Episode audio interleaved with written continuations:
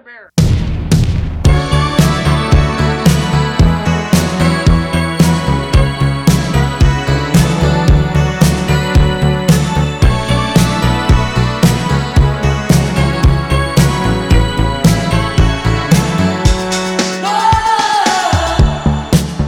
Hello，大家好，欢迎来到啤酒事务局，我是天。我是琪啊，琪姐终于营业了，Hello，大家好。啊，现在在哪里啊？我现在在泰国，开心啊！嗯，但下周马上就回国了。嗯，最近我们都很想念你啊。但是在外面应该挺开心的啊。想听实话吗？你说。每天都是发自内心的开心，太快乐了，自由的回来干啥呢？你待着呗。啊，这还不是得回来吗？应该说还想着我们队友们，是还要录节目的。对对对。那咱们先聊到这里，请我们嘉宾出场吧。今天这位嘉宾呢，啊，厉害了，前辈，是一位前辈啊。他目前的主要身份是比利时海特安可酒厂中国的负责人。欢迎 Jup。哎，各位好，各位晚上好。Jup 这个上线的打招呼，一下子主播的腔调就出来了。不愧是专业的前辈。对，朱普除了是海特安克酒厂中国区负责人之外呢，还是一位前抖音网红。过奖了，这个没有夸你啊，是前网红嘛，现在不是网红。对，之前有个账号叫做什么来着？吧台包青天。其实现在还是吧台包青天，对，还在，还在，还在更新吗？还在偶尔更新一下。哎，之前抖音不是没有更新了吗？啊，有有有间歇性更新，就是大家说的所谓的那些想起密码的那种类型的更新。啊，对，应该做挺久了。我在很早的时候就在抖音上刷到过你，关注过你。是我最初的时候开始做的是是二零一九年夏天快结束的时候，当时呢其实是我一个好朋友，他是做自媒体的，鼓动我就去试试看。他说我适合搞这个短视频，他说就是玩儿。最重要，他觉得。网上那些啤酒博主都是瞎讲，你要担起这个责任来。我跟你说，我那个朋友洗脑绝对特别厉害。不过呢，我对那个新事物反正从来也不抗拒，所以当时就想试试就试试呗。嗯，算起来哦，当时我在同行里，就是进口酒的行业里哦，我算第一批出来做视频的，因为大家都在后面看着，看谁先去踩地雷。我呢，就是那个踩地雷的人。所以我先踩了，然后他们就跟上，雷都排掉了嘛，他们就来了。他说：“哎，这哥们都能上去做视频，我为什么不可以？”他们抱着这种心态。那你从下定决心想要开始做视频到第一支视频上线，中间大概花了多长时间呢？啊，反正他就陆陆续续跟我说：“哎，试试看，试试看，差不多半年时间。”后来我就说：“行，我去试试看吧。”他把我逮到他那个工作室，就开始录了。当时我也就稀里糊涂的准备几个文稿，很简单的。我记得我第一篇视频说的是，没说啤酒，说的是洋酒。我第一篇稿子说的是 Campari，意大利那个苦酒。哎，刚开始的时候他就跟我说，你就自己弄吧，就放任自流。当时没有什么核心，也没有什么章法，想说啥就说啥。我估计啊，其实那个时候他放任自流，其实就是给我找找做短视频的感觉，因为你一个人。面对镜头说什么表现什么，肯定开始东西不习惯，他就让我自己玩呗，然后这样差不多折腾了一个月。所以一开始就是你们俩，对，还有摄影助理啊，什么什么小助理一两个。那剪辑呢？剪辑都他们弄，我不懂怎么弄。相当于你是签约艺人，然后一夜爆火。哎呀，这个说起来，这个事情就起伏跌宕那种感觉。反正一个月之后，他这个事情就开始变得严肃起来了，他开始全程介入我们那个视频工作了。为啥呢？是因为整个视频号起量了吗？也不是，他觉得我玩的差不多了，我估计他意思说不能不管这哥们了，对，他也花的人在我身上的呀，人和物都是要花钱的，差不多玩够了，好，那你开始吧，大家开始严肃弄了。你当时就一开始的时候是一周做了多少视频啊？我当时好像一个星期就出两三个、三四个。哦，那还是挺高产的。都是你来介绍这些酒的，是？对，但是很短的，就是我想到说什么就说什么。然后一个月之后，大家就这件事就开始变得严肃了。他就跟我说：“哎，第一个，咱们俩分工，我就专门负责写稿和出镜，他和他的团队就要负责什么？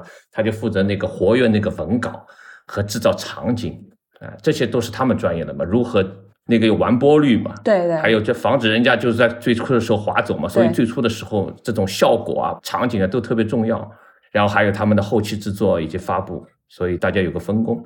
当时呢，我们定的那个垂直的目标也特别明确，就说啤酒，不说别的。而且他对我的视频的风格呢也有定位的，他的意思就是说，哎，你名字叫八台包今，其实八台包青天是我的一个年轻的时候一个绰号出去喝酒的一个外号啊。哦，江湖名号。对，去任何酒吧你都别骗我，你倒酒倒了多少，用真的假的我都知道哇，也就这个意思，就八台包青天可以就用来用这个抖音号了。然后他觉得我的风格就是应该犀利啊，为了让达到犀利的效果，还搞了很多切口，提高语速，就看起来我很凶、很着急的样子，急匆匆的样子。其实是一个特别温柔的男子。还行，还行，谢谢天成。然后过程中间，他们发觉我有的时候介绍一款酒的时候，瓶子砸在桌子上，这个效果特别好，然后就变得我每次视频要讲一个啤酒的时候，必须把那个瓶子给砸在桌子一下。就是要有一个招牌动作，能够让大家有个记忆点嘛。对对对，然后还有私信粉丝问的，他说你那个桌子是哪买的？质量真好，是吧？砸不坏砸不坏，那个砸砸不坏。嗯，可以。然后还有口头语嘛，就是潇洒。这些呢，其实平时也是这么说的，所以没有什么特别去去加工，只不过有语速变快，整个人看起来就很着急。其实我不是这样，嗯但是呢，不管是什么犀利啊，当时对那些啤酒的评价呢，我觉得我平时怎么看这些啤酒，或者我平时怎么想这些啤酒的话，我在视频也怎么说的。所以当时呢，我的态度就是，听的人他怎么想，我真的不在乎，因为我就这么想的。所以你不喜欢也可以不要听，就这么简单。我在这方面是没有什么太大的压力的，比如说有下面有骂人呐、怼你啊等等等，这个我根本就不在乎，所以我从来也不理。所以你自己是不会看各种评论的。哎，琪琪说对了，啊而且账号不在我手上，我都根本就不管。哦，他也跟我说，你去看，但是你你不要受那个影响。其实我也挂在那个账号上，但是我从来基本上就不看。嗯你知道，很多人其实看自己，看自己在视频、看自己照片，其实挺怪的，对吧？嗯对，所以我尽量不去看。所以一个月之后，他说 Jup 你涨粉了，还涨了不少啊！我说涨了多少？他跟我说那天涨了三万。那天说了什么呀？平时就录完以后，他们安排今天放什么，明天放什么。后来我才知道那天放的是捋一捋哪些是名不副实德国啤酒。哦，这个话题听着就会让人觉得还蛮有卖点的。对，然后分别一下，就是超市里哪些是地道德国传统品牌，哪些是贴了牌卖回国内的。然后接下来就一鼓作气，陆陆续续说了百威啊，还有谁谁谁啊，然后接下来一直涨到了十万，在挺短的一个时间内涨到了十万，然后就被封号了。为啥被对封呢？是发生了啥呢？抖音的平台说我散布，有人投诉我举报我散布虚假消息。所以你猜是哪一条得罪了人？哎，不知道这个真不知道，这个不好说。反正我觉得比较开心的就是，至少在封号之前，我把那些主流啤酒都讲过一遍。了，嗯，没落下谁。OK 大家听到这儿也可以去抖音搜一下吧台包青天搜不到了，那个以前的视频都，他一封号就全部没了。啊。过了两个月吧，重新开了个新号，叫什么？还是吧台包青天，就是说你你的号可以继续叫吧台包青天，哦但是那个 ID 你就、哦，那个昵称还可以被重复使用。没错，但是你以前的 ID 没有了，以前跟 ID 附属的所有东西都没了，包括那个时候还做了一段时间直播，嗯。哎，真的有人打赏哎，还不少，粉丝送的直播的那些打赏的也没了，他就全被抖音充公了呗。哦，你没法说理去，那个也没必要花时间去跟他申诉。嗯，就没有什么申诉的说法呀，对吧？他说你疯，对对对，没有什么申诉，说是有，其实没用，跟机器人在打交道，其实，嗯。嗯，不过也好，也没觉得什么，因为来得快，去了也快嘛。那前前后后就是多长时间呢？就从起量到差不多就两三个月，从开始胡乱的做视频到涨粉到十万，也就不到三个月的时间。当时封号了，差不多停了一两个月吧，然后再重新开号。这个一两个月给我时间，就抓紧哦写文稿，提前存起来了，到时候可以用库存。万一我去休假或者我有什么事忙，没时间拍，没时间弄的话，我提前哦都准备好了。那开了新的号以后，怎么就突然变得开始佛系运营了呢？开了新的号以后，大家还是嗯挺努力的去弄，但是那个时候他疫情来了，正好是二零一九嗯年底、二零二零年初的时候，我是二零二零年初开的那个新号嘛，然后就开始大家都在做短视频嘛，流量就突然一下就没有了，都分流了。对，后来呢，其实我也改了一些风格，就是改成更多是推荐啤酒了。不讲批评的话，该怎么说还怎么说，就说不值得说的啤酒我就不说了。还会再讲一些，就是我了解到的，像那种 untold story 啊，就是也不是说讲专业的东西，我也不是专业人士，我就讲一些可能一些小故事啊，行业里的事情啊。当时泛娱乐是主流嘛，所以大家其实看这个东西人并不多，除非你真的喜欢，否则很多朋友跟我说，他甚至有的人不明白我在说什么。所以，所以也是一个问题。稿子都是我自己写的嘛，别人帮不了我的，对吧？我也没有团队去网上去抄资料，东抄一点，西抄一点，对吧？百度，百度没来抄我已经很好了。嗯，很多东西你都是要看平时的知识的积累，同时呢，也有很多是需要你去参照一些那专业文献的和行业文献的，你要确保它的准确性，不能乱讲啊。对，对吧？修道院你大家都说十一家，十一家，就我一个人说十四家。结果回头大家过了一段时间，你会发觉网上所有人都变成十四家了，不管是字幕的还是语音的重播的，别全变成十四家了，你不能乱讲的，对吧？十一家是多少年前的事情了，是，所以做垂直号特别难。对，因为本身你也从事酒类行业挺多年了，所以本身有这个工作的资历以及行业的信息，可以比较快速的去把它转化成一些适合视频相关的内容。没错，的确是有一定的帮助，因为你在就在这个行业里嘛，嗯，所以收集到的信息就是敏感性还有是时效性都比较快嘛，嗯，而且你会有兴趣的话，你会去钻研嘛。是，要不就会帮我们介绍一下你的职业经历啊？我其实，在做进口酒行业之前，我是做餐饮的，因为我上海人嘛。你现在在北京？我现在在北京。上海人润去了北京，给你点赞。对，然后北京人最好的评价就是你是最不像上海人的上海人，这些评价真的。嗯，然后当时我在上海是在 Park 九七工作，可能你们年纪轻的人已经都不知道了，但是那个时候 Park 九七在上海是数一数二的西餐厅，当时在那里工作，工作也不错。但是呢，我是一直不想被局限在一个餐厅里，因为它的空间就这么大，不管是物理空间，那心理上的空间就这么大。所以当时尤其那个每天都有不同的酒类销售，有洋酒的、啤酒的、葡萄酒的各类销售人员到店里来拜访、来巡店等等。所以那个时候就跟他们天天打交道、聊聊天，然后就发觉自己可心真的不安分了。这个时候就特别想去自己试试。无论是餐厅怎么跟我说要留我，我把我的想法告诉他，最后他们还支持我，也还要去看一看广阔的天地嘛。呃，年纪轻嘛，也年轻气盛，觉得自己可以做更多的大事情。当时通过朋友介绍吧，我成了第一批那个做进口比利时啤酒的销售。哎呀，从此啊，你就进入一个更宽广，但是其实也是更疯狂的行业。所以你当时就开始卖酒？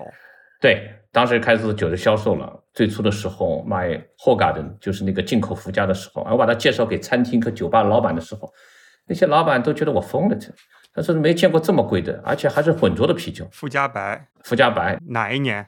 呃，一九九九年四月份，哇，我记得很清楚。愚人节那天，我开始了我的新的，这新的职业了。哇，这可真的是前辈。一九九九年，我在上二年级。然 后，对我当时就跟他们推销我们的那个霍嘎登啊、西美啊这些啤酒。来北京的话是二零零零年底，我记得特别清楚。那天到北京的时候，路上还有人打架，所以我记得特别清楚。十二月一号，今天十二月二号，对，你是来北京的二十二周年，对，差不多。嗯，想想真的好快，真的挺奇幻的。然后本来当时是工作调动嘛，来北京开拓市场嘛，对吧？在上海做的不错，来北京来试试了。然后当时想着嘛，就是来个两三年就回上海去了嘛。哎，没想到一待就是二十二年，这东西啊，真的是天算不如人算。是啊，不过北京挺好的，我挺喜欢北京的，待了也特别习惯。最重要的还不怎么下雨，而且冬天暖和，对，有暖气，真舒服。是啊，在家每天穿的那个大裤衩大裤衩真舒服。不过就是遗憾的就是没学会北京话。在北京讲上海话也挺有腔调的，说的带着上海腔调的普通话。我当时还觉得自己的北京话说的挺溜的呢，结果自己一听自己录音，什么乱七八糟的。嗯。还要被周围的朋友骗，北京的朋友都说，嗯，说的好，说的好，说的真棒，然后捧杀嘛都是。北京话说不好，这些狐朋狗友有负全部责任。北京话我就会两句，那个橙汁儿，还有西红柿炒鸡蛋。就你把那些西红柿炒鸡蛋，对对对，西红柿炒鸡蛋，很多发音比较含糊一些。对，所以就像天成说的，我其实在这个二十二年里啊，我一直就在进口酒的行业里，进口啤酒啊、葡萄酒啊，还有洋酒。别人看我们好像做酒类销售的，每天都有那个出入那种酒店呐、酒吧呀、餐厅啊、夜店呀、歌舞升平的，其实真不是那么回事。你看我们喝的酒，其实我们眼睛都是盯着隔壁桌子，是不是在喝竞争对手的酒？嗯我们喝酒从来是心不在焉的，是不像人家喝酒是真的在喝酒，人家跳舞是真的在跳舞。对，当然也是因为喜欢喝酒进入这个行业。但是当你把爱好变成一份工作的时候，有些时候爱好的乐趣 少了一些。的确是，但不管怎么说啊，我们还是喜欢这个行业的，所以才会一直坚持下去。当然，你坚持的更久啊。没办法了，回不了头了。嗯我和你说，我在北京的中间还有一年还管过一个北京当时特别火的一个 night club 了，在三里屯了。但是如果你长期不做夜店工作的话，你再回去这样做的话，你会发觉特别辛苦，身体上受不了。对，做洋酒、做葡萄酒，你再怎么样跟晚上打交道，你毕竟还是正常的早九晚五。你做夜店是真的天天晚上，第二天早上睡觉或者睡到下午，那个身体真的，除非你习惯了，但是你中间突然来这么一茬，你肯定是不习惯的。不过还好，因为我两头都熟悉嘛，甲方乙方都熟悉嘛。我知道那个我们的做酒的人是怎么想的，同时又知道店里他需要什么东西，他想什么东西。嗯否则你鸡同鸭讲，你永远达不到他要什么东西。大家以为大家在对话，其实都在浪费时间。我是从那个行业出来的，我知道他在想什么，所以我可以直接切重点。所以这。对销售公司是有很大帮助的。你之前还在宝莱纳工作过，是我也是宝莱纳在中国的子公司的第一任总经理吧。哇其实它的正式的中文名叫叫宝拉纳，啊，宝拉纳，大家在上海喜欢叫它宝莱纳，在北京大家喜欢普拉纳。其实这个是餐厅的自己起的中文译名。德国那个宝拉纳集团，它有三个大的业务块，第一个是德国本土市场，第二个是海外市场，第三个就是全球餐饮加盟。所以你们现在看到的上海的宝莱纳餐厅和北京的普拉纳餐厅，或者外地的南京的、南昌的等等，他们都属于是第三类业务，也就是餐饮加盟。这个品牌授权给他们，让他们自己经营，但是跑拉那是不参与经营的。嗯所以当时我管理的就是集团在中国成立的全资子公司，我们的子公司负责的就是把酒厂的包装产品，就是瓶装、轻装、桶装产品在中国销售。感觉你的职业经历就是一直在各个进口酒厂之间跳，然后负责大家就是在进入中国的市场销售，差不多，对，跳了好多知名的酒厂。也不是很多。之前嘛也做洋酒，那你自己平时生活里面喝什么酒喝的比较多啊？呃，我现在喝金卡路喝的比较多。就是因为做了金卡路以后我本身其实在做金卡路之前就已经很喜欢金卡路，啊，之前最喜欢的就是金卡路的三料。嗯我认为是在国内喝到的比利时三料这个类型最好。你可以说卡梅里特很好，你可以说西麦尔，因为他是那个三料的创始嘛，我都做过视频的嘛。但是如果要是说到哪一款酒，每个人看都很喜欢它，看了他都觉得很美的。比如说举个例子，不管是女明星、男明星，有的人觉得他很帅，有的人觉得他很漂亮，有的人不这么认为。但是偶尔有一些人，他出来，每个人都觉得他很帅或者很美。金卡路的三料就是这么一款酒。嗯，很有意思的。金卡路的三料，坦白说，我喝比利时啤酒喝的比较少，我好像没什么印象。但是我和齐，咱们在整整两年前，二零二零年的冬天录了一个圣诞啤酒的节目嘛。我记得，我对，然后当时我记得是个蓝色的瓶子嘛，没错，和这个节日气氛非常的搭，所以当时就对金卡路非常的种草。所以今天咱们也是有缘分，在两年之后可以请你来和我们好好聊一聊，包括金卡路在海特安克酒厂的一些品牌、一些酒。海特安克酒厂的金卡路其实是把圣诞啤酒这个传统给复兴了。嗯圣诞啤酒其实在更多是在风味上的，由这种各种不同风格的香料带来那种对嗯圣诞的感觉。对，圣诞啤酒它主要的香料风味是不是肉桂，然后豆蔻？对我们酒厂用了差不多三种酒花和六种香料。那每年九月下旬的时候，上市，而且我们把包装也从以前的只有小包装，现在变成有小包装和大包装都有。嗯，大包装是香槟，香槟那个 cork 也很有气氛。哦家里聚会的时候，哎，开瓶这样的那个香槟啤酒啊，不，正好也有香槟啤酒。我不小心啊，我不是存心的。那圣诞啤酒的建议饮用方式是冰着喝吗？还是说可以加热喝？冰着喝，嗯，只是它的温度不要太太低，在十度左右会比较合适。OK，但是一定要倒出来喝。比利时啤酒最大一个特色，一定要倒啊在杯子里喝。我现在看到任何人，不管认识和不认识的，只要喝比利时啤酒对着瓶喝，我会非常的气愤来，我给。你吹一个。哎，别这样，大哥大哥，这天真聊不下去了。升级到个人恩怨了，已经。主要是我没你杯子，你看，我也想要好看的杯子，你就不给我我。我懂了，一句话我马上听懂了。对我们之前也和李悦老师聊过比利时啤酒，他也特别强调说，比利时人特别看重仪式感，就倒杯子。嗯对对，就是你去比利时买啤酒，它店里面很多都是一个小木盒子嘛，就是一瓶酒加一个杯子装在一个盒子里面，它其实都是配对好的，就不同的酒款都要有自己不同的适合的杯型嘛。那圣诞啤酒它应该它是一个什么样的经典杯型呢？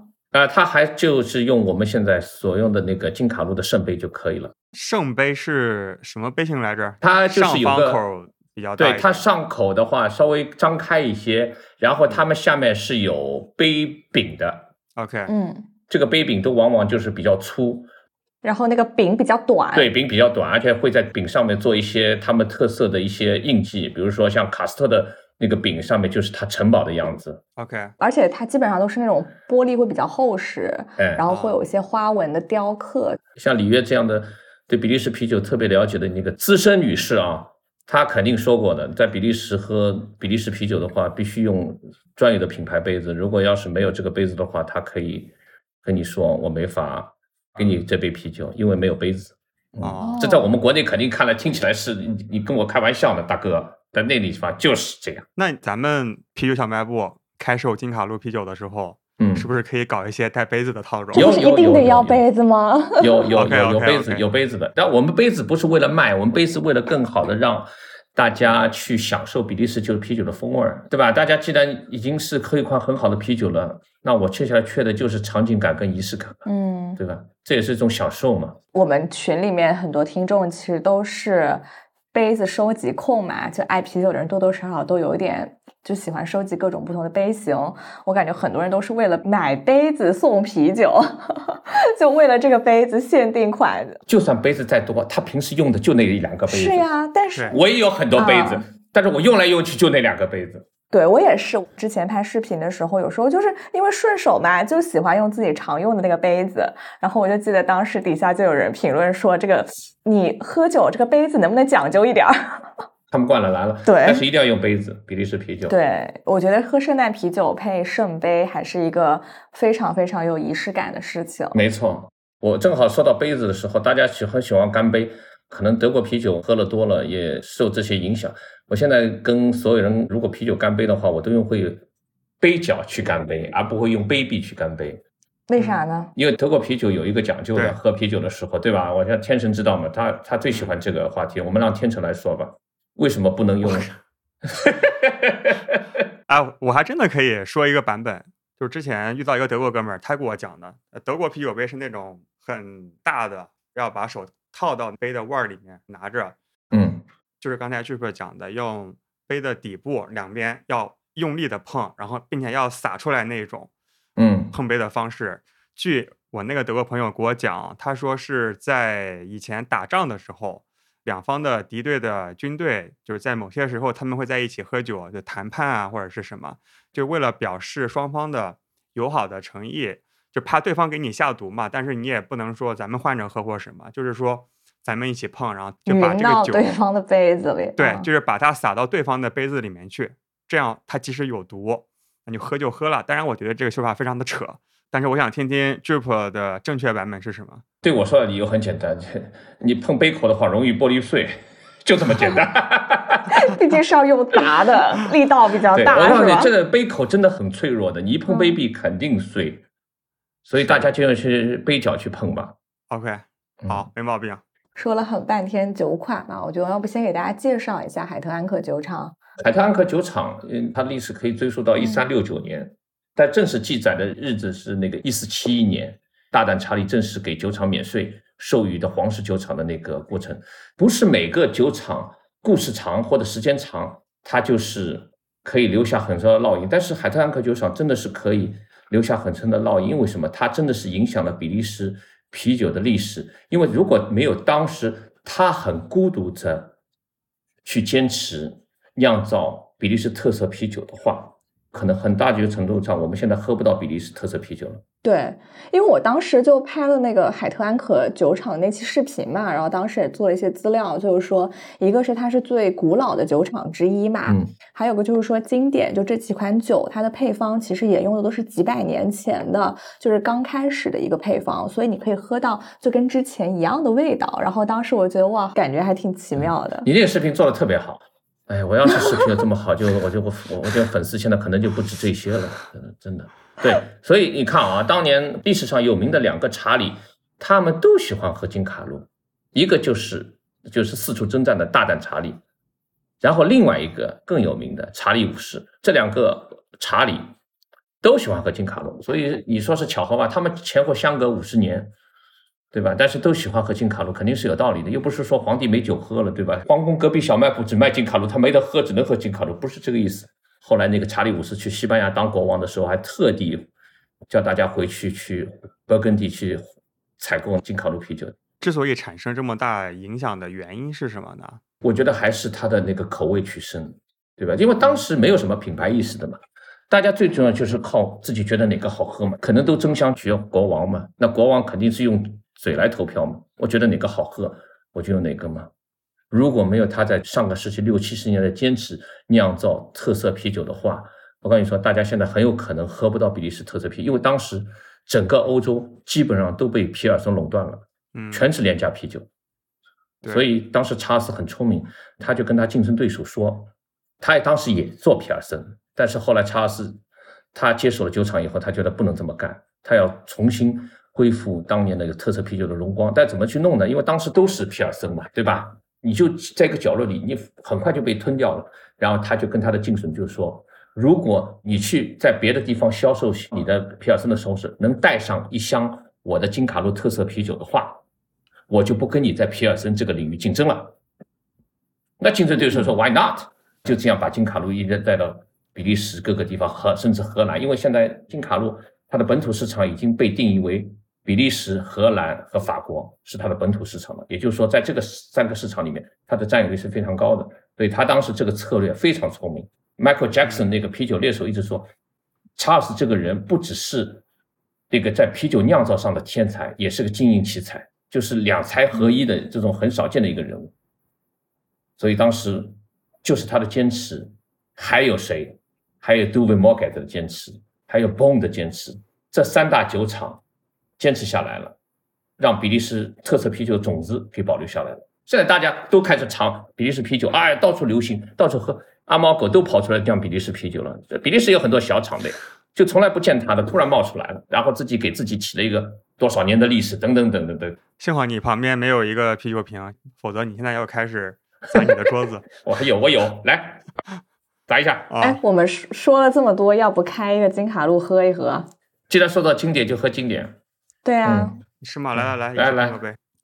我在喝的是这个，因为本来这个说给我寄一套，结果被封在路上。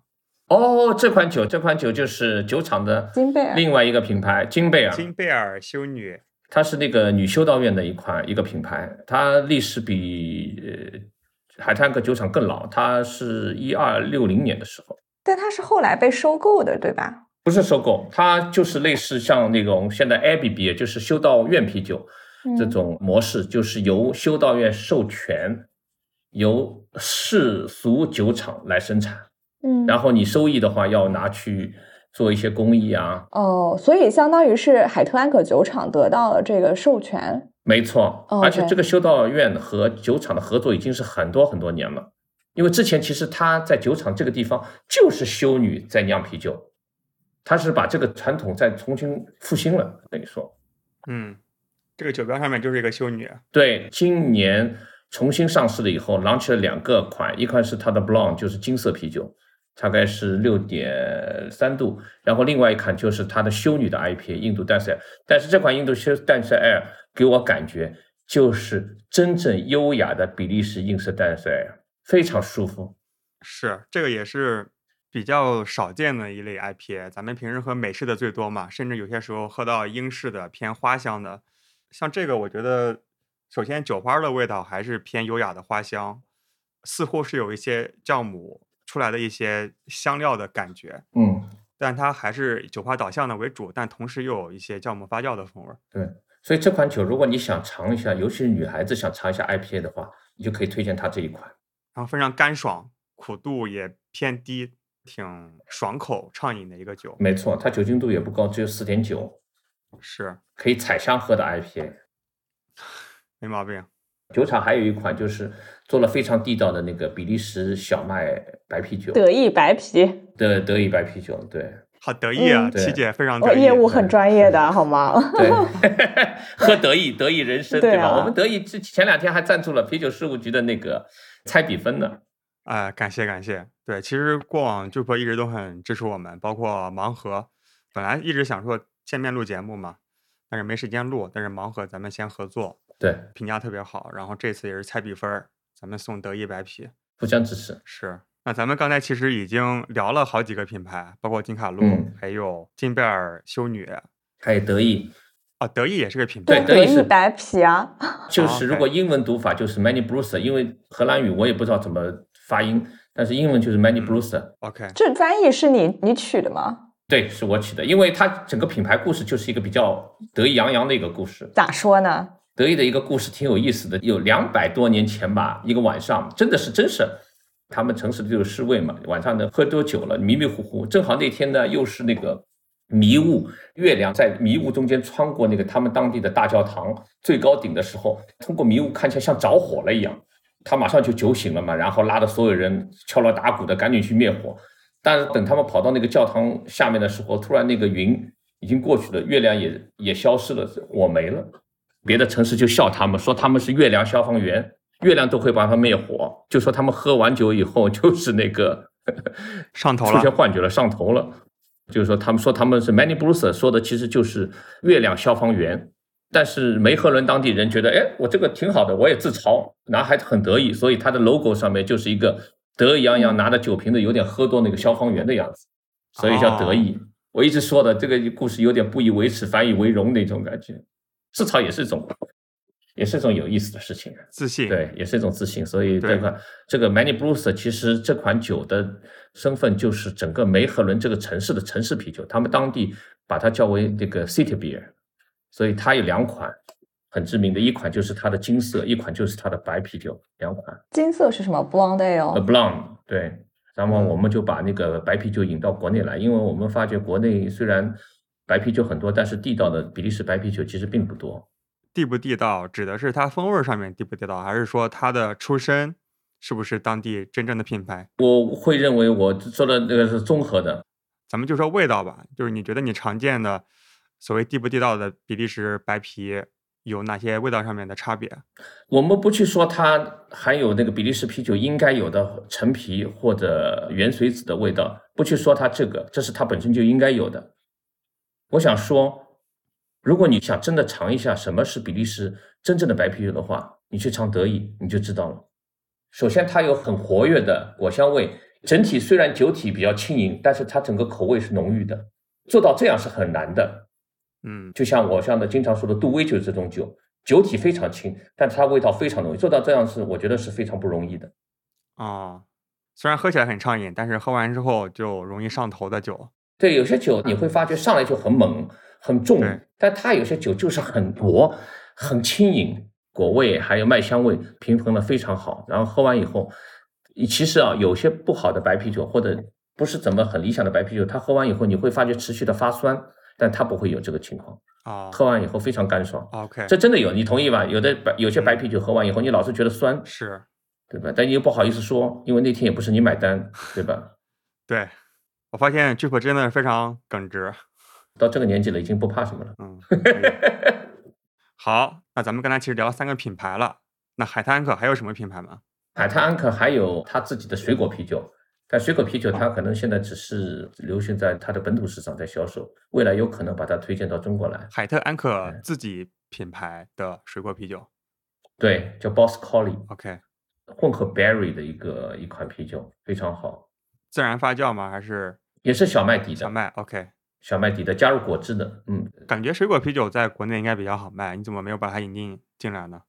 呃，我觉得一步步来吧。啊，这个金卡路来国内的时间已经晚了，所以它的先机已经不存在了。所以我们现在要做的就是脚踏实地，先把金卡路这个品牌先一点点铺出去，主流的有前景的这些平台渠道我们都要做，包括啤酒事务局也是有前景的平台。感谢。所以在但在在产品线上，我们陆陆续续会越来越多的。但是毕竟我们还是有还是有重点的嘛。嗯就像我们现在的金卡路的话，主要聚焦在三款上面，一款是我们的那个经典，一款我们三料，还有一款就是我们极其有特色的，Whisky infused，还有单一麦芽味 whisky 哎 infused 那个。巧不巧，我上次盲盒还中了这个 Whisky infused，还没喝，开一个。是，一般大家的 whisky 这类的啤酒，就是 flavor 这些酒，大家都可能是过威士忌桶或者干 rum 桶或者干雅文一桶，但是它是真正融入了单一麦芽威士忌在里面。因为酒厂本身除了酿造啤酒的话，它在单一麦芽这个领域，在去年十年左右的话，获得了很大的成功。嗯，但是它产量非常小，因为呃威士忌这种发展是需要时间的嘛。嗯对吧？它是要需要一定的积累，所以不是你想做威士忌可以做得了的。我们的单一麦芽本身就是拿三料啤酒来做它的底，对我当时喝的时候也是特别喜欢威士忌风格的那款酒，就是它的威士忌的香气，包括更加复杂浓缩沉淀的那种谷物的香气，嗯非常的明显突出。然后同时又有焦糖、巧克力，就这些更加浓郁的香气特征。但同时呢，它的度数又比较低，就不会像喝威士忌这么上头，对吧？所以我当时嗯我就特别喜欢这款酒。所以这款酒，呃，我觉得如果要是大家没喝过，但是要尝一下特色的，尤其是烈酒风味的啤酒的话，你这款一定要尝一下，因为这嗯款酒自从它问世以后，就一直大受好评。对，我觉得就非常不容易的是，他家的这个单一麦芽的威士忌正好也是自己酒厂蒸馏的嘛，没错，所以很，少见。正好这两款酒都是他自己酿的话，我相信他们有更好的可控性，而且把它调和的更加融合。那个 Whisky Bible 圣经里面把它总结为值得尝试、卓越的一款单一麦芽威士忌。嗯，不容易，它这个成长的年纪只有十岁。我刚刚开了一个，首先它闻起来是深色的水果、深色坚果的香气，没错，然后喝起来呢，也是深度烘烤的谷物嗯烤面包皮的这个气息，就有点烘烤的谷物类的这种感觉。我觉得这个威士忌给它的作用就是让它的麦芽的香气更加的持久，嗯，入口之后它会一直在你口腔里面，然后会有非常持续的，就像在喝一款威士忌一样的，这个麦香会一直延续下去，有点甜度，毕竟八点五度的酒嘛。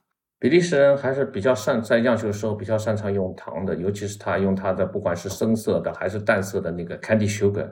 这个里面他说的是白砂糖，对，因为在进口填报它的原料的上面是除了白砂糖没有别的选项的，啊你只能填白砂糖，，OK，粗暴简单。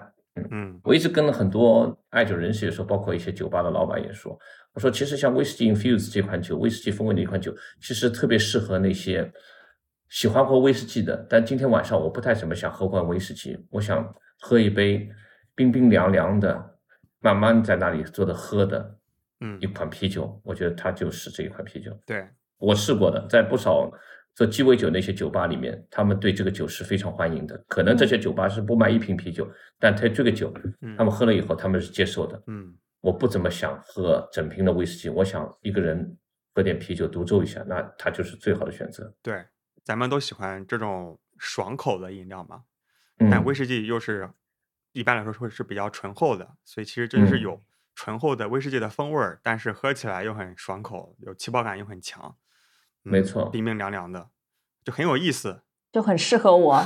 而且这款酒特别适合在家里一个人独处也适合。我建议你最好坐在床边喝。所以我一直跟所有在家里喝这款酒的人说，最好坐在床边喝，因为喝完以后你就可以倒头就可以睡觉了。哦，我一般是喝完直接躺在沙发上，三四点钟会突然醒过来。你醒过来时候，你会把酒你会把酒杯放到厨房吗？放到就放到水槽里吗？呃，想太多了。我会，我之前最多会记得去卫生间把隐形眼镜给摘下来，我现在都不用摘了。我最近刚做了那个手术，以后连摘眼镜的动作都恭喜你，恭喜你，都都省略了。恭喜你，这个真的是太便利了。当取掉眼镜之后，是不亚于一次重生啊！对，不怕以后醉酒。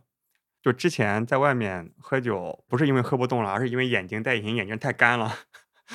哦哦，有这样的说法的哦，这我真第一次知道啊！原来他喝酒会引起那个隐形眼镜那个，不是你不喝酒也会干，喝到凌晨一两点，时间长了对吧？时间长它就是干嘛。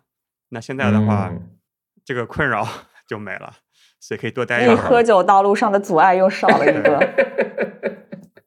Cheers，对 Host，Cheers。前天我和李叔喝到三点钟。天呐，你们还能喝到三点钟？我现在这个年纪肯定喝不到三点钟。我现在连三点钟 熬到三点钟看那个阿根廷那个球我都熬不动。你年轻的时候该玩都玩了呀，都透支掉了呗。对啊，行，那咱们继续啊。刚才说海滩可有三个特色产品，哎，Classic 经典款。对。第二是这个威士忌 Infused。Infused 你怎么翻译啊？就是威士忌风味儿。那第三款是啥来着？三料。天成，我纠正一下，这这三款其实是酒厂的旗舰款，flagships。OK。而它的另外两款叫你们也喝过的酒花蹦床和古法琥珀，嗯，那两款是它的特色款，当地是非常受欢迎的，当地人一直喝这样的啤酒的，尤其是古法琥珀。那古法琥珀真的是六百六十年前的配方，它一直他们一直在酿造。但是琥珀的酒的话，其实现在的风格类型已经越来越少了。正好前两天我一个粉丝他尝试了一下我的古法琥珀，我当时跟他说，你喝琥珀的颜色，它虽然的颜色跟经典非常像，但是你要做好一个心理准备，琥珀它最大的特色，我用一个不是描写啤酒的词来说的话，你会发觉喝整个酒的过程它非常朴素。就是没有虚的东西。我跟他那时候描述一个人，就像这个人就是家里主心骨，话不多，但是关键时候靠得住的踏实的人。这款酒就描述的是这样一款琥珀。我觉得我很喜欢用一个人来描述一款酒，像我也很欣赏像 Quark 这样的，其实 Quark 也属于 Amber Beer，也是 Amber Ale，也是琥珀。我以前也很喜欢喝，现在还是啊，但它的杯子很噱头嘛，就特别难洗。但是 Quack。Quack 同样的也是一款优秀的琥珀啤酒，但是 Quack 的话，你会发觉像是一个长得特别漂亮，但是多少有点你把握不住的一个人。嗯，You know what I'm saying？就这样的一个描述，你有机会去尝一尝，都是琥珀啤酒。我们家的琥珀会发觉喝了以后非常扎实，非常靠得住，你不用担心它。关键时候家里有事的时候，它完全会站得住。老实，不是老，不只是老实。老实的也有很傻的，对吧？靠不住的，对吧？是吧？诺诺唯唯诺诺，但是你可以靠得住他肩膀。但是 Quark 那款啤酒的话，就会发觉它就是一个非常优美、非常漂亮。但是你发觉，我告诉你，哥们，你握不住它。不要想着结婚了，你结婚以后也握不住它，有那种感觉。行吧，听完你这一席话，我还是不知道什么味道，但是很想去尝试一下，想把两款来比较一下。你说它味道无非就是哎，焦糖什么深色水果，哪个香气更多一点，更少一点，对吧？这个喝啤酒，大家其实很多时候喝啤酒是为了开心嘛，这样才有话题去聊嘛，对吧？只是聊麦芽、聊麦汁浓度啊，聊那个 IBU 什么。我觉得 Juke 的这个思路非常值得我们学习。而且天成，我们俩聊啤酒，我就经常就是啊，这个有麦芽的香气啊，这个有烤面包，但像青色一点的面包呢，还是面包边儿呢？这种感觉，嗯、对吧？对。但是我觉得 Juke 就是非常把它的给抽象出来，比喻让大家就是很 浮想联翩。这其实就是更高的境界，咱们慢慢来嘛。你看知否喝酒喝多少年了？他喝酒的时候，咱们才上二年级，对吧？二十年后，我们也超越他。又开始了，对吗？你记得那个表情包吗？又开始了那个表情包，开始。然后其实真的是这样，我因为我之前我做一些啤酒的或者葡萄酒的培训的时候，你如果做这些专业词描述那种味道，或者其实你会发觉大家听的其实云里雾里的，你自己也觉得说了很没劲。对。吧？那不不如换一个方式，我们用一种说能理解的、感同身受的一种方式去说，哎呀，就很乐很有乐趣。喝酒就是乐趣嘛，就是一个情绪的一个工作嘛。那为什么不把它引用到那个描述酒的那个方上？不一定我对啊，但还是那句话，我怎么去描述这个酒是我的事情，你听不听是你的事情。我对每款酒都说了，我一直说 Corona 就是那个，谁都可以约她出去玩的那种女孩子，这不是，对吧？是这样。但是有些酒就非常优雅，还有一些酒城府特别深、老奸巨猾的酒。举个例子啊，嗯，只是说好玩儿，对。那节目开头你一直想聊，但是被我们岔过去的，哎即将到港的香槟啤酒啊是什么样的人？啊！香槟啤酒这一款酒，我觉得应该是酒厂级它的工艺之大成了。这款酒首先是在酒厂酿好以后，它是一个新款吗它？是一个完全新款，而且这个它就是每年的 Indulgence 这个系列、i n d u l g e n c e 已经八年了，这是第八款，每年都不一样，它是每年出一个不同的风格，每年不同的。风格。就比如说，像一六年的时候，它那款就是跟 Bone 酒厂合酿的嗯，一款酸啤，所以可以理解成就是一个年度限定款的一个概念。年度限定款，而且是签字版的，查尔斯上面亲自签字的限定版，就这么点量。所以来中国也就这么点量。今年是香槟啤酒，是专门酿了以后运到法国香槟区，严格按照香槟的再发酵的工艺来酿造的这款酒。哦，是哦真的是在香槟酿的啊。对，所以这款酒真的是叫香槟啤酒，名副其实的香槟啤酒。所以这款酒一定要去试一试。在国内能喝到香槟酒是哪个牌子？就圣神吧，圣神啤酒。但现在根本也买不到这款酒。但我们的金卡路香槟啤酒就在这里。好了，你就直接说吧，什么时候到当我们？播出的时候，大家就可以下单了。刚刚哦到港的酒，对，而且这款酒的样子也非常好看。自己表扬自己，我们酒厂一点啊，我们酒厂做的所有的酒的，不管是外包装设计上面都非常有品位，你看不出来像一个有几百年历史的一个酒厂，你看不到那种古香古色的感觉，但是你看到是那种有嗯文化底底蕴基础上的一个 stylish 的一种发挥。就每个品牌之间是有一些区别，而且品牌内的酒款都有一个系列性。没错，就是百年的品牌，但是时尚的外观所以你自己是不是也还没喝到这款香槟啤酒？还没到呢。非常期待。嗯，所以我自己要留点。对你是不是在加入海滩阁之前还去过他们酒厂？我还真没去过，只是跟他们认识，但酒厂没去过，很可惜不。加入的时候就开始疫情了，嗯，对，哦正好是疫情的时候，所以我们所有的工作都是通过视频来完成的。嗨，但估计明年差不多希望是，安排一个去总部述职。就希望是。还在我是跟酒厂是合伙人哦，互相定位和角色也有一点跟以前不太一样，因为在跑拉那时候，你纯粹就是他对对聘用的一个总经理嘛。其实，在这个角度上也好，对我说来，我的主嗯人翁精神更强了嘛。那这两年你主要的精力放在哪些方面？刚才提到过，就是在主流有发展前景的一些渠道和平台上，我都要慢慢的把它铺进去。就是首先我要做的工作，让更多的地方都看得到金卡路，这是现在面临的问题。就是说你根本你你知道金卡路，但是你买不到，你可能唯一的买到的渠道就是网上，而且网上甚至连照片都有老的有旧的，你也搞不清楚。但是我想大家实地能在超市里面，在线下的渠道里面能看得到酒吧酒吧呀，能看到它，这是最难的一个问题，就是从没有到有的一个问题。我们上一次见面应该是在去年这个时候，哎去，年冬天。是啊，是啊，当时去二三三喝酒，然后和对二三三的老李相谈甚欢，对然后后来我看到你们就把酒卖到二三三那边去。对，我觉得有很多精酿酒吧老板可能真的没有喝过海滩可的生啤，一旦喝到之后，大家的评价啊、接受度应该还是还是挺 OK 的，嗯尤，其是冬天，特别适合偏烈性的一些啤酒。是。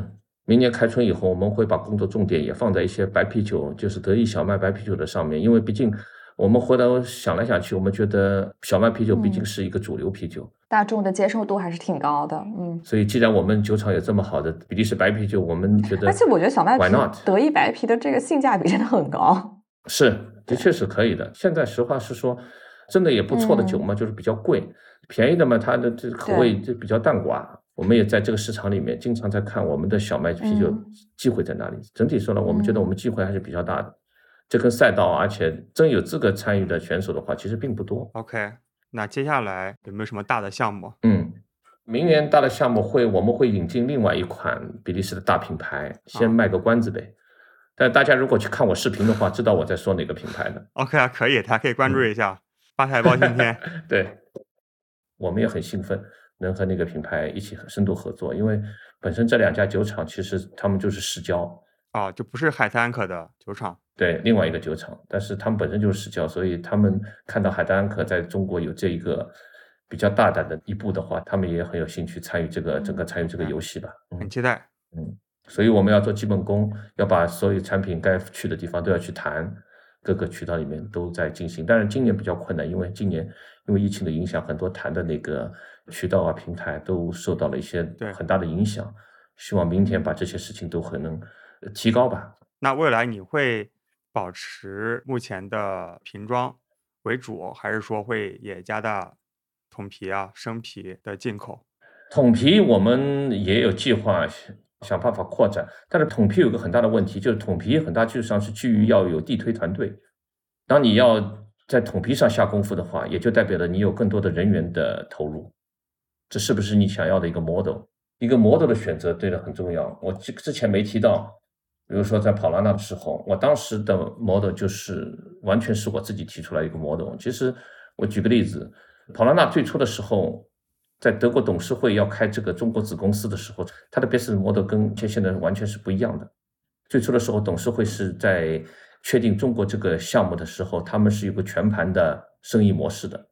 但是我后来来了以后，因为我是他的首任总经理嘛，因为我有机会重新铺排嘛，所以我当时就把他的呃整个生意模式的话是否定掉的，我重新计划了一个崭新的一个生意 model。这个崭新的生意 model 有两个职能，第一个，它要解决已经有的问题，因为跑拉纳来中国有已经差不多那个时候有十八年了，十八年代表了一定成绩，但也同时也代表了有很大的问题在里面。好，如何解决当时的问题，以及未来又可以可持续发展的一个达到这两个结果的话，我就重新设计一个模式。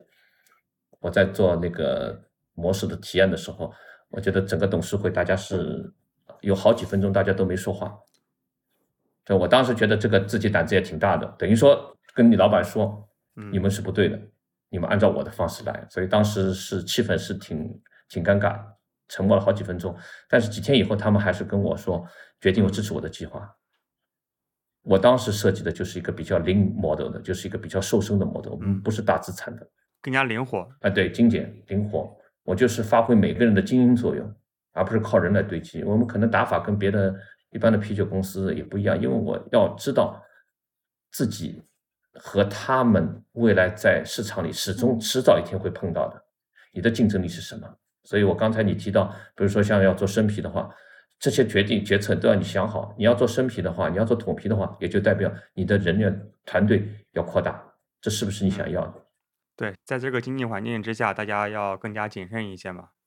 现在比你当年宝拉纳更需要一些灵活高效的模式。没错，因为我们没有像跑拉纳这样的底，它虽然有很大的问题，但是它毕竟有个底子在那里。而我们金卡路其实是不具备这样的底子在这里的。你在荷兰、比利时、法国本土市场占有率非常高，因为它在那里是绝对的一线品牌，但是你在这里嗯基本上就是零。听懂了，所以明年还是以瓶子为主，但是会有更多的品牌还有产品。然后做更多的市场的教育跟普及，希望能够让更多人去了解到这个古老的品牌吧。对，明年会在金卡路，尤其它的旗舰款上面去下功夫，让它的市场覆盖率一步步提高。同时，我们会在德意白啤酒上面下点功夫，想办法在嗯比利时小麦白啤酒这个赛道里面，我们能看看能不能走出一点成绩来。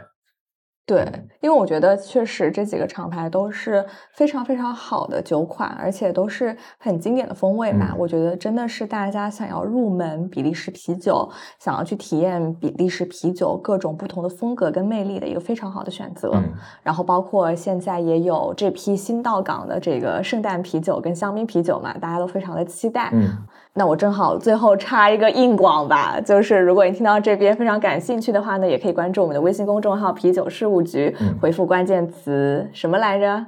吧台包青天吧，顺便给大家导个流，让大家去抖音也关注一下。对，谢谢谢谢。啊、就直接把链接转给大家。啊谢谢。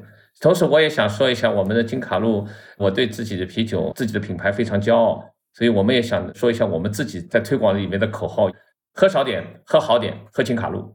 好，没毛病。实在最后，请 Drip 分享一首音乐，结束今天的节目。来，我来分手一下，平时我喜欢在户外跑步时候喜欢听的一首曲子《Go Groove》。OK，那我们来听一下，今天非常感谢就做客啤酒事务局啊，谢谢大家，谢谢两位，也谢谢大家，大家晚嗯安谢谢大家，拜拜，拜拜嗯周末愉快拜拜，Cheers。，Cheers。